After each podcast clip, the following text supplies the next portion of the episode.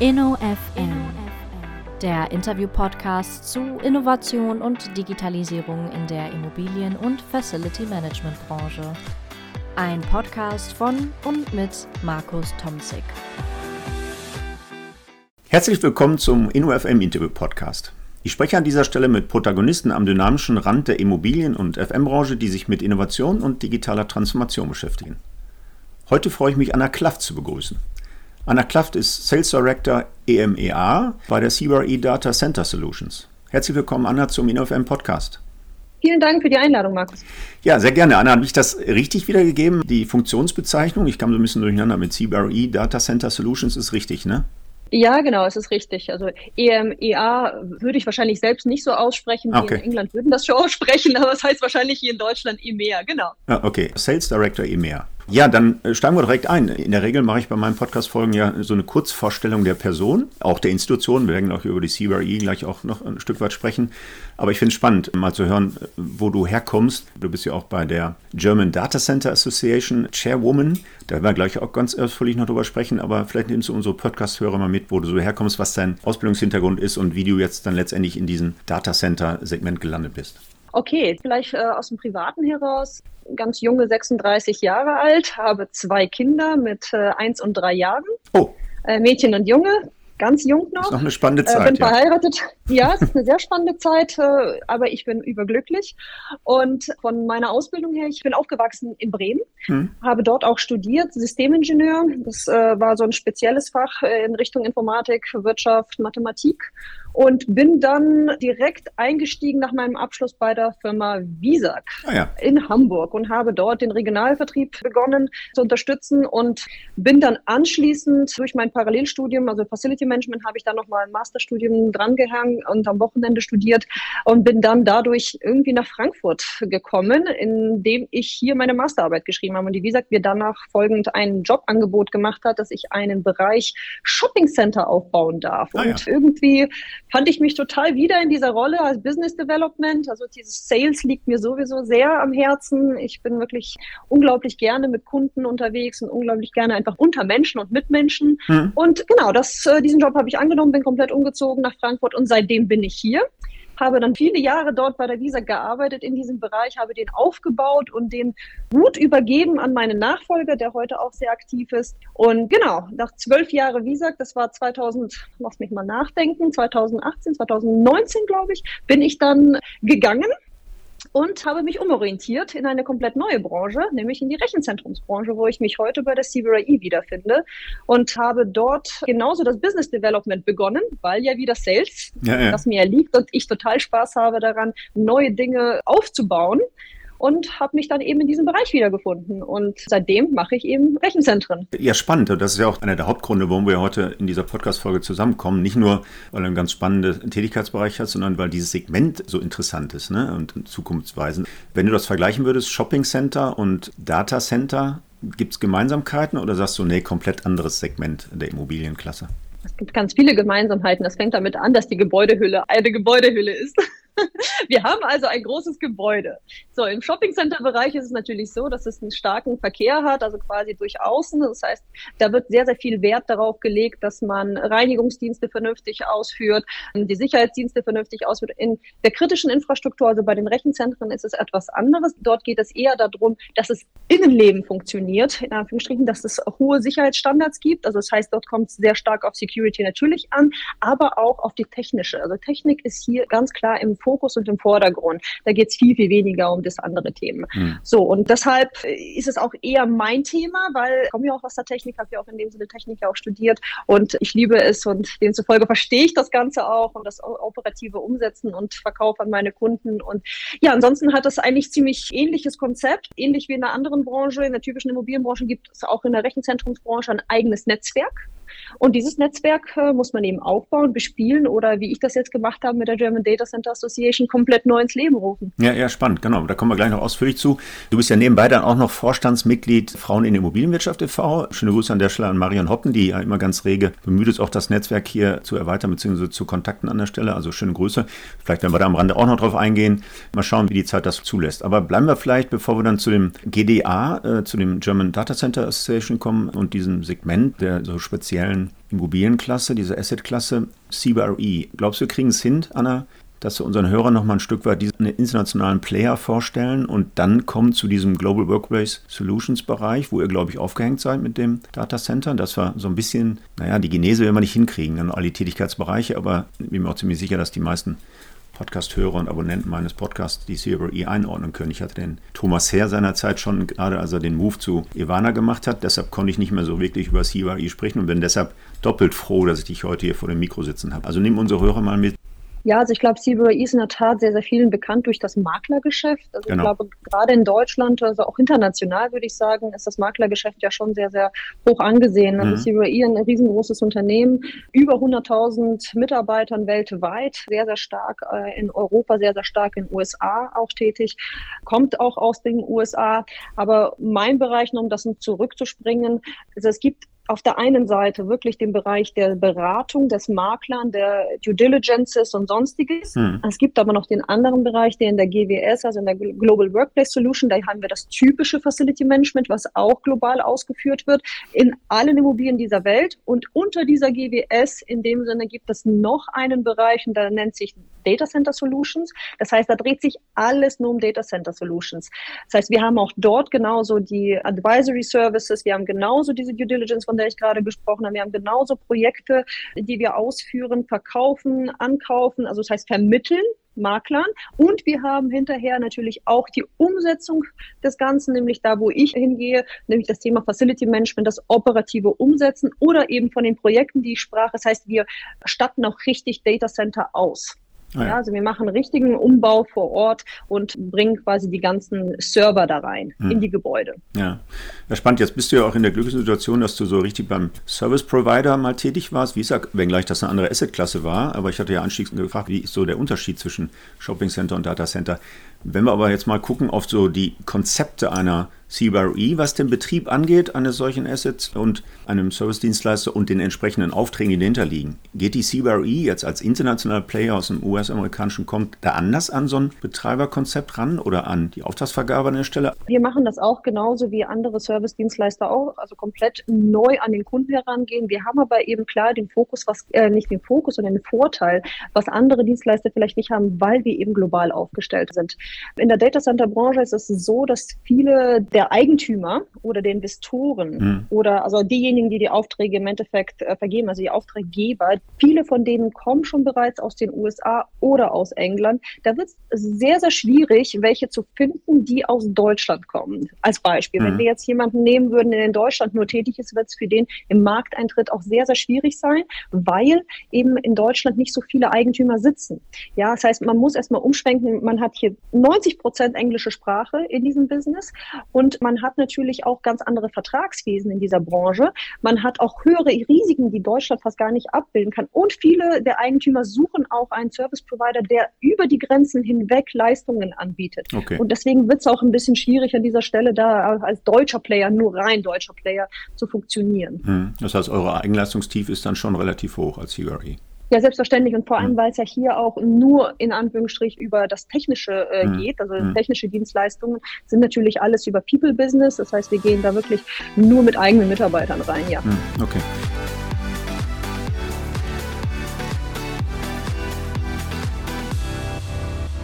Ja, du hast gerade schon angedeutet, die Besonderheiten dieser Asset-Klasse Data Center. Vielleicht nehmen wir das nochmal ein Stück weit auf. Das Thema Sicherheit hast du angesprochen, ja. Wir haben nicht 50.000 Shopping-Center-Benutzer wie in meiner Heimatstadt Essen, ne? die Limbecker Platz von der ECE. E. Da sind zumindest damals kalkuliert worden, die 50.000 Kunden am Tag. Das ist nicht so euer Thema und damit auch die ganzen infrastrukturellen Leistungen nicht. Aber greifen wir uns nochmal auf Sicherheit, hast du angedeutet. Was sind sonst noch die Besonderheiten dieser Asset-Klasse?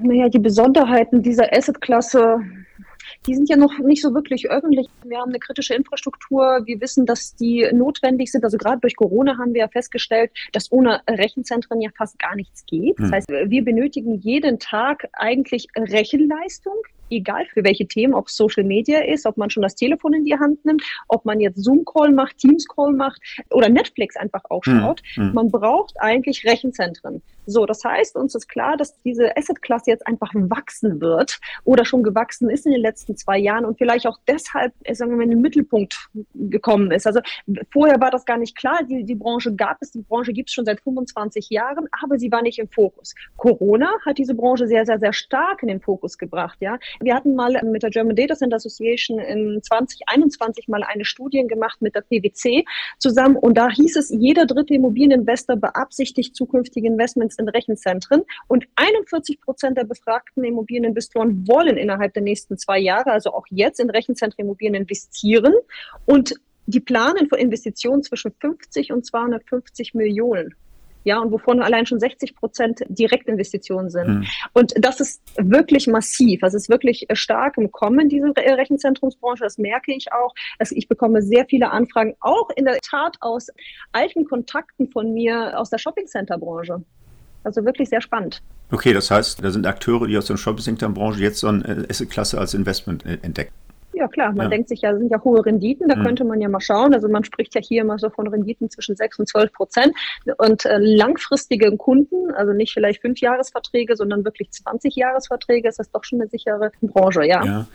Sind aber jetzt die Auftraggeber oder die Investoren die großen Cloud-Anbieter, wie wir so kennen, also Amazon, Google, keine Ahnung, Microsoft, IBM an der Stelle, oder verbergen sich da noch andere hinter, die man gar nicht so auf dem Schirm hat, wenn man sich nicht mit dem Segment näher beschäftigt? Ja klar, also kennt jeder natürlich Microsoft oder AWS oder Google oder SAP. Das sind mhm. natürlich die großen Hyperscaler, wie wir sie nennen. Aber wir haben sehr, sehr viele große Colocation-Anbieter. Also so, wie so ein typisches Shopping Center ist vielleicht gut zu erklären. Ein Shopping Center hat ja sehr, sehr viele Mieter vor Ort. Und das ist wie auch ein Rechenzentrum. Es gibt große Colocation-Anbieter. Zum Beispiel Equinix ist sehr, sehr groß. Interaction ist groß. Entity ist sehr groß. Das sind große Anbieter. Und die vermieten ihre Fläche in ihrem Rechenzentrum. Genauso wie in einem Shopping Center quasi die einzelnen Mieter da auch. Ah, ja. So mhm. wird auch dort, also ob das jetzt zum Beispiel Netflix ist, auch eine Google wird sich mal dort einmieten und auch eine AWS wird sich darunter anmieten. Also große Hyperscaler mieten sich dort ein, aber auch kleinere. Es kann auch eine Kommune sein, ja. Es kann auch eine CBRI sein, die auch irgendwo im Rechenzentrum mhm. von einem Colocation-Anbieter ist, ja. Also es könnte theoretisch auch unsere Hochschule sein, die im Zweifel auch genau. äh, zurzeit noch On-Premise-Netzwerk betreibt, die sich dann, wenn alle Datenschutz Themen geklärt wären, was bei uns so eine Hochschule und den Landeseinrichtungen äh, nicht ganz so trivial ist, glaube ich. Aber ja, spannend.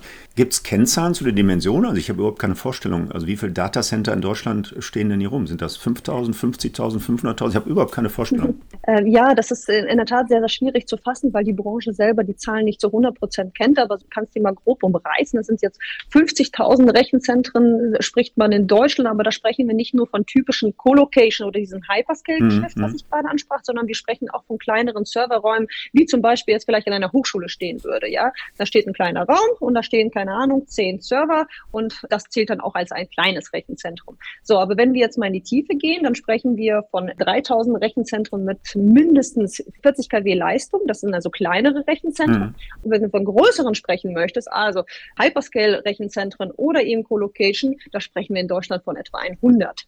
Ja, und die sind fast alle in Frankfurt.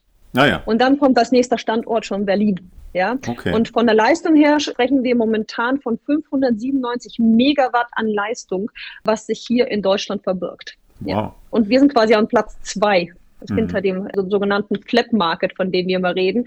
Frankfurt, London, Amsterdam und Paris. Das ist eigentlich der Markt für Rechenzentren.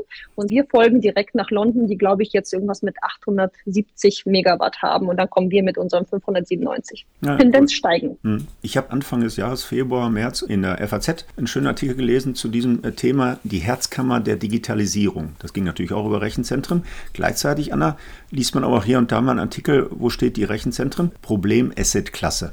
Ich würde das Spannungsfeld zwischen Problem-Asset-Klasse und Herzkammer der Digitalisierung würde ich mal versuchen, mit dir so ein bisschen aufzulösen. Denn dieser Artikel in der FAZ, der hat ein Rechenzentrum in Biere bei Magdeburg porträtiert. Eine Fläche von zwei Fußballfeldern, 30.000 Schrankwand große Netzwerkrechtler, die natürlich auch eine Unmenge von Energie verschlingen. Ne? Das klang an bei den Besonderheiten dieser Asset-Klasse. Nicht nur Sicherheitsthemen, wir haben ja auch große Brandschutzthemen, wir haben aber vor allen Dingen dieses Energiethema. Geht da um eine Raumtemperatur, Betriebstemperatur. Da fand ich ganz schön, da habe ich diese PUE, also diese Power Usage Efficiency, ja, nennen wir den KPI, auf jeden Fall einen Wert, der da bei euch in der Branche scheinbar rumgeistert und relativ zentral ist, der ja angibt, hilf mir, wie effektiv die zugeführte Energie in so einem Rechenzentrum verbraucht wird. Ne? Also wenn der Wert annähernd von 1 ist, heißt das, dass dieses Rechenzentrum energieeffizient arbeitet. In diesem Beispiel war so eine Zahl von 1,5 angegeben. Das heißt, die Hälfte des Energiebedarfs der Server wird selbst benötigt nochmal. Wie ist denn da der Normalwert? Also was haben wir für eine Energieeffizienz? Wie viel Power müssen wir da reinstecken, damit die sich betreiben lassen, damit die gekühlt werden und so weiter? Kannst du uns da ein Stück weit mitnehmen, wie so eine äh, PUI, was der für einen Normalwert hat in Deutschland? Ja, also wir sprechen heutzutage von einem PUI-Wert, der zwischen 1,2 und 1,3 liegt bei den ah, ja. sehr, sehr mhm. effizienten Rechenzentren. Mhm. Und du hast es schon richtig erkannt, je näher sich der Wert, sagen wir mal, der 1,0 annähert, desto energieeffizienter arbeitet auch das Rechenzentrum und desto besser ist auch seine Energiebilanz, logischerweise. Mhm. So, und die großen Rechenzentren, die wir hier in Deutschland haben, die kommen jetzt schon inzwischen zu 1,2 bis 1,3 Wert an. Ah ja. Vergleichbar vor zehn Jahren, da lagen wir noch bei 2,5. Ja? Wir sprechen auch davon, dass die deutschen Rechenzentren heutzutage zu den energieeffizientesten Rechenzentren weltweit gehören. Ja? Und die werden auch immer mehr effizient. Das heißt, man arbeitet genau an der Umsetzung der Energieeffizienz. Man versucht, alles Mögliche in Bewegung zu setzen, damit man eben eine bessere Energiebilanz hat. Hm. Wenn du fragst, wie hoch der Anteil an Energiebedarf in Rechenzentren in Deutschland ist, wir liegen gerade mal bei 0,5 Prozent in ganz Deutschland. Man versucht ja die Rechenzentrenklasse immer ein bisschen so runterzufahren und zu sagen, na ja, ihr verbraucht so viel Strom. Weißt hm. du, was ich meine? Und wir, wir, wir liegen hier bei 0,5 Prozent Energie. Das ist jetzt nicht Strom. Wenn ja, du Strom sprichst, dann sind wir bei 3 Prozent. Okay. Und das heißt, um eine Vorstellung zu geben, mir als technischem Laien, dieses Biere bei Magdeburg, wie viele Gigawattstunden fallen da an? Und ist das dann vergleichbar mit ja, der Stadt Frankfurt oder eher Fünftel der Stadt Frankfurt? So, ähm, ich kann die Markus diese Frage schwer beantworten, weil ich das Rechenzentrum ah, okay. kenne. Ja.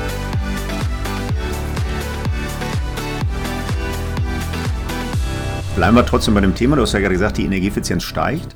Und das ist ja genau der Punkt, auf den ich hinaus wollte. Wenn man in manchen Schlagzeilen hört, dass das möglicherweise auch ein Problem ist, ist dann spielen die ja im Zweifel darauf ab, äh, was so eine Energieeffizienz angeht. Wenn wir jetzt das Thema Nachhaltigkeit, ESG mit reinnehmen, dann muss man wahrscheinlich in diesem Segment auch darauf Wert legen, dass man diese Energieeffizienzklasse ein Stück weit verbessert. Was sind das für Maßnahmen? Weil du sagtest ja, da sind schon Erfolge zu verzeichnen, auch im Vergleich zu den US-amerikanischen Rechenzentren sind wir in Deutschland ganz aufgestellt. Woran liegt das? Wie kann man jetzt und wie kann im Zweifel dann die CRE ansetzen, damit diese Werte verbessert werden?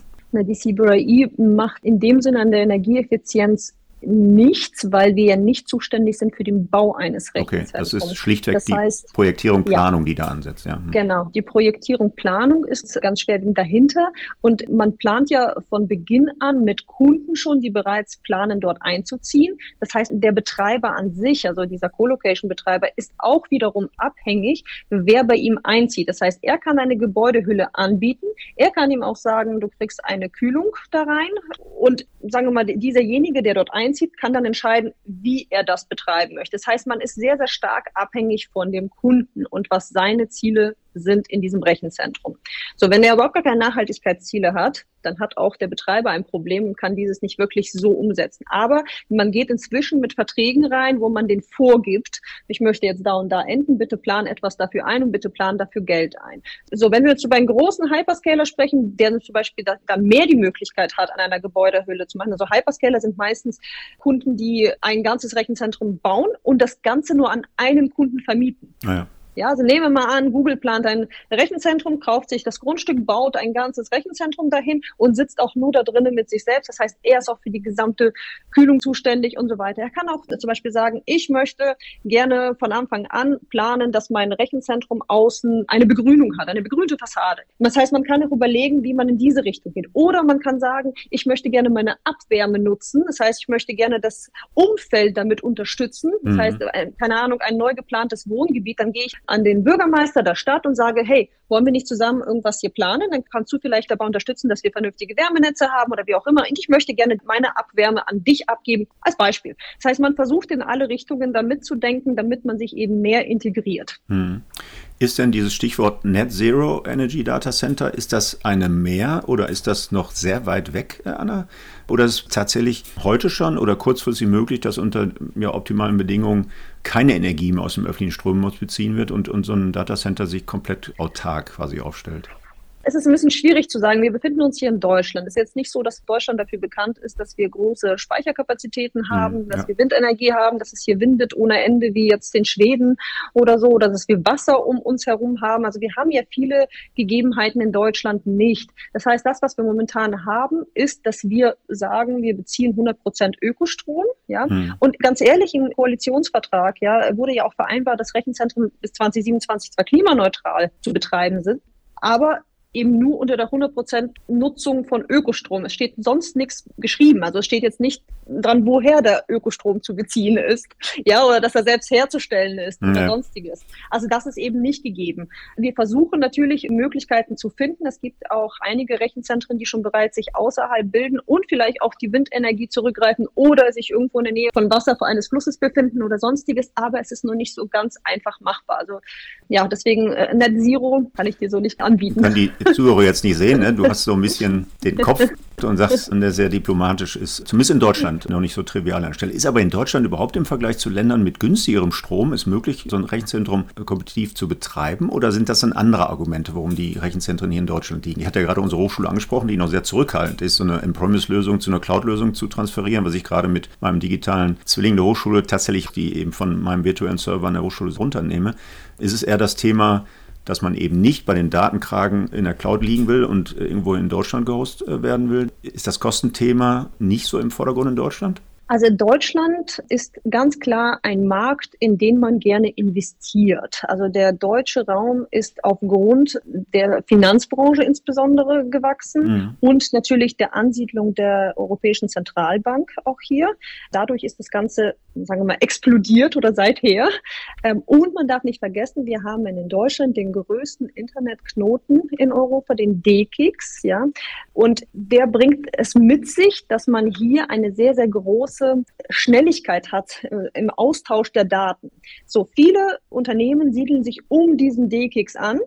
Es gibt auch andere Knoten außer den D-Kicks natürlich, aber der, dieser D-Kicks verbindet tausend Netze, mhm. ja, und da ist alles zusammengeschaltet. Das heißt, wenn man etwas Schnelles haben möchte, muss man im Frankfurter Raum um diesen Knoten verbleiben und nicht irgendwo, keine Ahnung, in Hamburg sein, als Beispiel. So, wenn man jetzt nicht, sagen wir mal, eine Infrastruktur hat, kritisch ist in dem Sinne wie eine Hochschule. Ja, da müssen ja nicht die Daten jetzt so schnell sein wie in einer EZB. Ja, ja da genau, kann man ja. auch sagen, man geht auch nach Hamburg, man geht auch, keine Ahnung, nach Düsseldorf oder sonstiges, wobei man da schon so Leitungen inzwischen gelegt hat, auch bis nach Düsseldorf, bis nach Hamburg, bis nach Berlin als nächste Standorte in dem Sinne, was auch schon schnell ist. Aber ich spreche hier wirklich von sehr, sehr, sehr, sehr schnellen Austauschmöglichkeiten und das ist halt eben im Raum Frankfurt, weshalb die Branche eben hier passiert. Mhm. Und das ist auch sehr, sehr schwierig zu sagen, ich wandere jetzt aus ins Umland. Umland. Ja? Also Umland in Frankfurt ja, aber weiter auch nicht mehr.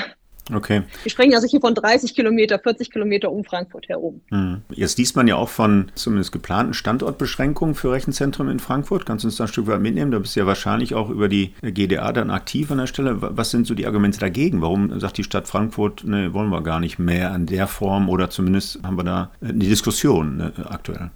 Ähm, naja, also man muss auch natürlich wieder da die Historie betrachten. Stadt Frankfurt, hatte ich ja anfangs schon erwähnt, hat wirklich die meisten Rechenzentren. Ja. Mhm. Das heißt, wir sprechen hier eine sehr, sehr dichte Ansiedlung. Lass es 90 Rechenzentren sein, die alleine in Frankfurt stehen. Ja. Und die anderen zehn sind schon wieder im Bau. Okay. Das heißt, nur im Frankfurter Raum. So, jetzt hat natürlich die Wirtschaftsförderung in Frankfurt in Anführungsstrichen ein Problem damit, dass die Angst haben, dass ein Verdrängungswettbewerb stattfindet durch Rechenzentren für die anderen Branchen. Das heißt, dass keine andere Branche in der Lage ist, sich dort mehr anzusiedeln, weil auch die Bodenpreise zu hoch werden. Mhm, okay. Und demzufolge hat man gesagt, man bildet jetzt mit einem sogenannten Masterplan Zonen, in denen Rechenzentren nur noch gebaut werden dürfen. Vorher war es möglich, dass Rechenzentrum in eine Baugenehmigung geht und sagt, ich möchte das ein Rechenzentrum bauen, ich habe ein Grundstück gekauft. Und in der Theorie, wenn das im Gewerbekreis ist, kann man einfach ein Rechenzentrum genehmigt bekommen. So, da gab es jetzt nichts irgendwie, was dagegen spricht. Das muss einfach nur im Gewerbegebiet bleiben. Und wenn es einen Bebauungsplan gibt, dann muss es sich einfügen, genauso ohne Bebauungsplan. Und jetzt sagt man von der Stadt aus, okay, stopp, wir wollen das Ganze etwas einordnen und quasi Zonen bilden. So, das haben die jetzt gemacht, das ist verabschiedet worden und wir kritisieren es deshalb, weil man natürlich auch sagt, diese Flächen, die dort ausgewiesen sind bereits, erstmal sind das bestehende Flächen, gefühlt sind die wirklich gezeichnet um die Planungsflächen der bestehenden Rechenzentren. Okay. Das heißt, es kommen keine neuen Flächen dazu mhm. und zum einen und zum anderen hat man dort nur zwei große Player, die diese Flächen besitzen. Und diese sind entweder in Planung oder schon in der Umsetzung. Ja, das heißt, was passiert? Irgendwann mal sind die fertiggestellt, diese Flächen, und dann gibt es auch keine weitere Digitalisierung mehr. Aber die Digitalisierung, die steigt, die geht ja immer weiter.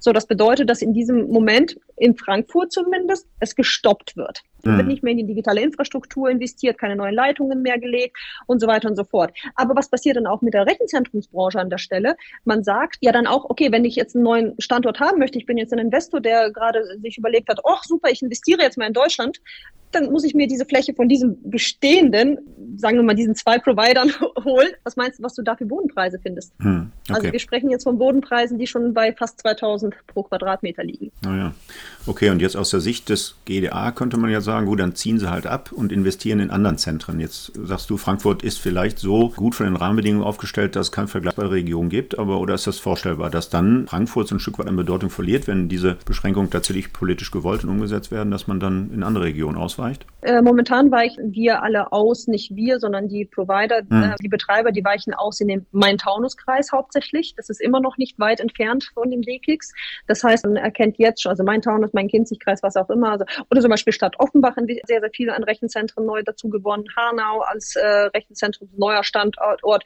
Hattersheim. Jetzt kommen noch weitere, Liederbach und so weiter. Also alles, was im Main-Taunus-Kreis ist. Der Schwalbach, da werden Rechenzentren gebaut. Also man siedelt sich jetzt im Umkreis. So, und wenn jetzt natürlich die Fläche fehlt, dann wandert man schon langsam in Richtung Darmstadt und so weiter. So, hm. wo es noch nicht wirklich sehr, sehr groß geworden ist, die Rechenzentrumsbranche ist und befindet sich im Wachstum, ist Berlin. Das heißt, wir haben jetzt die ersten fertiggestellten Rechenzentren in Berlin, die groß genug sind, wo hm. man wirklich Rechenzentrum nennt. Aber das war es aber auch schon. Ja, in München sind ganz, ganz klein in dem Sinne. Es ist nicht so groß, die Branche. Also ist es noch nicht so wirklich stark populär zu sagen, die gehen jetzt in ganz neue Regionen. Okay.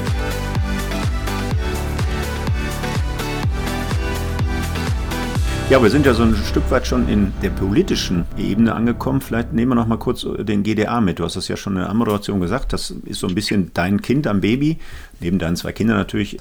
ähm, vielleicht nimmst du uns noch mit, also Ziele des GDA, die Arbeitsschwerpunkte. Was ist tatsächlich die Intention gewesen, als du so ein GDA mit aus der Taufe gehoben hast? Ja, das war ganz spannend. Also ich habe tatsächlich durch einen anderen Verband, wo ich in der Shopping Center Welt war, festgestellt, dass Verbandsarbeit an sich ja einfach toll ist. Ja, man trifft tolle Menschen, man trifft tolle Unternehmen, lernt sie kennen und so weiter. Und ich, als ich in die Branche gekommen bin, war, stand ich ja vor dem Null hm. und dachte, na ja, was machst du denn jetzt?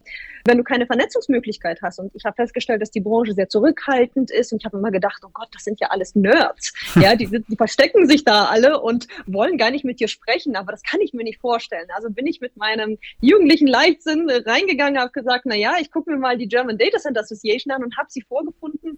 Da waren gerade mal, glaube ich, zehn Mitglieder drin. Okay. Und ich sagte, was macht ihr dann so den ganzen Tag? Und irgendwas, und da passierte gar nichts. So, und dann war das ein ganz lustiges Aufkommen. Dann wurde ich gefragt, ob ich den Vorsitz übernehmen möchte möchte, weil gerade die drei Jahre rum waren von dem ehemaligen Gründer und Vorsitzenden. Ah ja. Und die Rolle habe ich dann sehr gerne übernommen, weil damit konnte ich wirklich sehr, sehr viel von meinem Input reinbringen, den ich ja schon bereits, ob ich das über die Frauen in der Immobilienwirtschaft kennengelernt habe, über den German Council of Shopping Places kennengelernt habe in verschiedenen Rollen, konnte ich sehr, sehr viel Erfahrung natürlich auch mit dieser Branche teilen. Und so war die Idee, komplett neuen Vorstand zu gründen. Wir haben jetzt inzwischen sieben tolle Vorstände, die jetzt mit mir seit fast zwei Jahren schon aktiv da dran sind.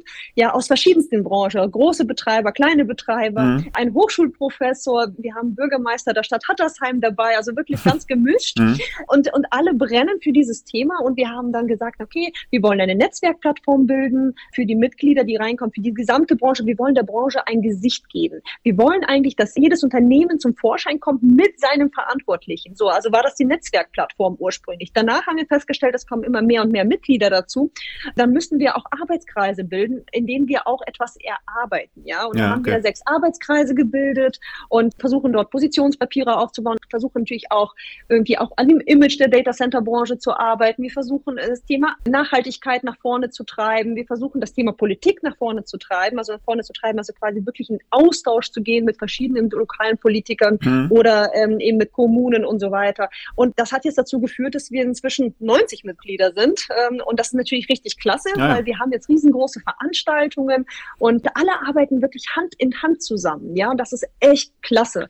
Und das hat mir doch schon zu verstehen gegeben, dass es notwendig war, diese German Data Center Association auch wirklich so weiter voranzutreiben und wirklich da so Zeit zu investieren. Hm, das heißt, es, wird, es werden über die Arbeitskreise tatsächlich dann auch Standards für die Konzeptionierung vielleicht von Rechenzentren weiterentwickelt, mitentworfen an der Stelle?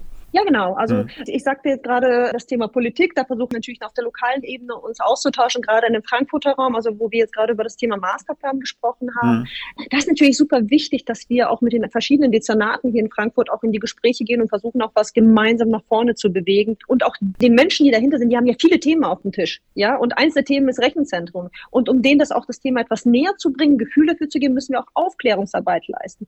Wir haben aber auch zum Beispiel einen Arbeitskreis zum Thema Image. Wir müssen da zum Beispiel Beispiel die Bevölkerung mitnehmen, das Verständnis dafür geben, warum ist das eigentlich wichtig, diese Branche überhaupt zu haben. Weil wir haben immer noch sehr, sehr viele Bürgerinitiativen, die sagen, wir wollen keine Rechenzentren, Rechenzentren sind hässlich, Rechenzentren haben zu viel Strom und so weiter. Also all diese mhm. Themen, diese Vorurteile, mit denen man natürlich jeden Tag konfrontiert wird. Und wir versuchen, das Ganze etwas an den Mann zu bringen, so könnte man das nennen. Ja, wir planen jetzt zum Beispiel fürs nächste Jahr äh, einen großen Rechenzentrumstag. Da werden wir Tag der offenen Türen machen, an verschiedenen Standorten. Ah ja. Werden wir wirklich die Bevölkerung einladen, mit uns wirklich in die Rechenzentren zu gehen und denen auch ein Gefühl zu geben, was passiert denn da eigentlich? Ja, also auch ganz spannend. Oder wahrscheinlich, was dich sehr stark interessiert, ist das Thema Real Estate. Ja, Thema Real Estate ist bei uns auch stark im Fokus. Wir wollen da insbesondere auch die unternehmenseigene Rechenzentren, also Unternehmen, die eigene Rechenzentren, ja. lass es eine Commerzbank sein oder ähnliches, ja, also auch Banken, auch mit unserer Branche mehr vernetzen, damit ah, ja. sie sich mehr austauschen, weil natürlich auch Banken mit Regularien arbeiten, die können auch zum Teil nicht aus ihren eigenen Rechenzentren raus, haben einen sehr, sehr schlechten POE-Wert und versuchen natürlich den zu verbessern, wissen vielleicht nicht wie, wissen aber vielleicht doch wie, aber können es nicht kommunizieren. Und somit sind wir quasi das Sprachrohr für alle und versuchen sie auch mit anderen Betreibern zusammenzubringen und eben diese Diskussion aufzumachen, wie machen wir das gemeinsam. Ja, ja? ja spannend. Und da hatte ich noch gelesen, in der Vorbereitung, so ein Think Tank Real Estate. Ist das das, was du gerade angedeutet hast? Das ist genau das, okay. genau, ja, genau. Okay, das ist genau das. Das ist so eine, so eine gewisse Arbeitsgruppe. Wir nennen sie Think Tanks. Hm. Ja, da treffen sich also unsere Mitglieder zusammen und sprechen eben, was kann man da tun. Manchmal machen wir einfach Events, laden da wirklich zu so einem Austausch ein, wo wir Podiumsdiskussionen haben und so weiter. Und ja, da haben wir eigentlich sehr, sehr hohen Bedarf. Also wir stellen jedes Mal fest, egal welche Veranstaltungen wir auf die Beine stellen, wir haben doch sehr, sehr viele Teilnehmer immer da, ja.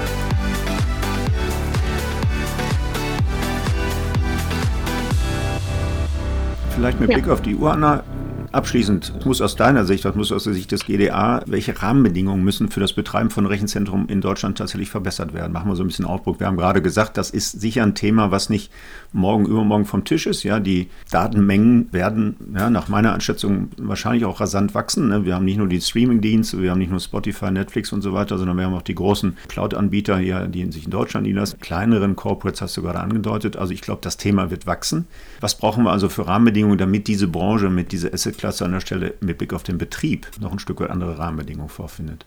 Ich denke, dass die Branche eigentlich insgesamt einfach nur mehr wahrgenommen werden muss, auch dass es der Motor der Digitalisierung ist. Ich meine, damit könnte man ja schon beginnen, weil wenn man dafür mehr Akzeptanz schafft, wird es insgesamt auch viel einfacher. Wird es vielleicht auch Förderprogramme geben, ja, seitens der Politik. Dann wird es vielleicht auch mehr Aufmerksamkeit in der Öffentlichkeit an sich geben, vielleicht weniger Proteste gegen den Bau eines Rechenzentrums und so weiter. Also der deutsche Markt wird weiterhin wichtig sein und da kann man sich in Anführungsstrichen, wenn man so schön flapsig sagt, auf den Kopf stellen. Dass die Rechenzentrumsbranche wird wachsen. Man muss jetzt nur schauen, dass man vielleicht genug Aufklärungsarbeit leistet, damit man keine Angst vor dieser Branche hat, hm. weil die tut ja nichts. Ja, genau. Die tut ja nichts, sondern im Gegenteil. Die tut, ne?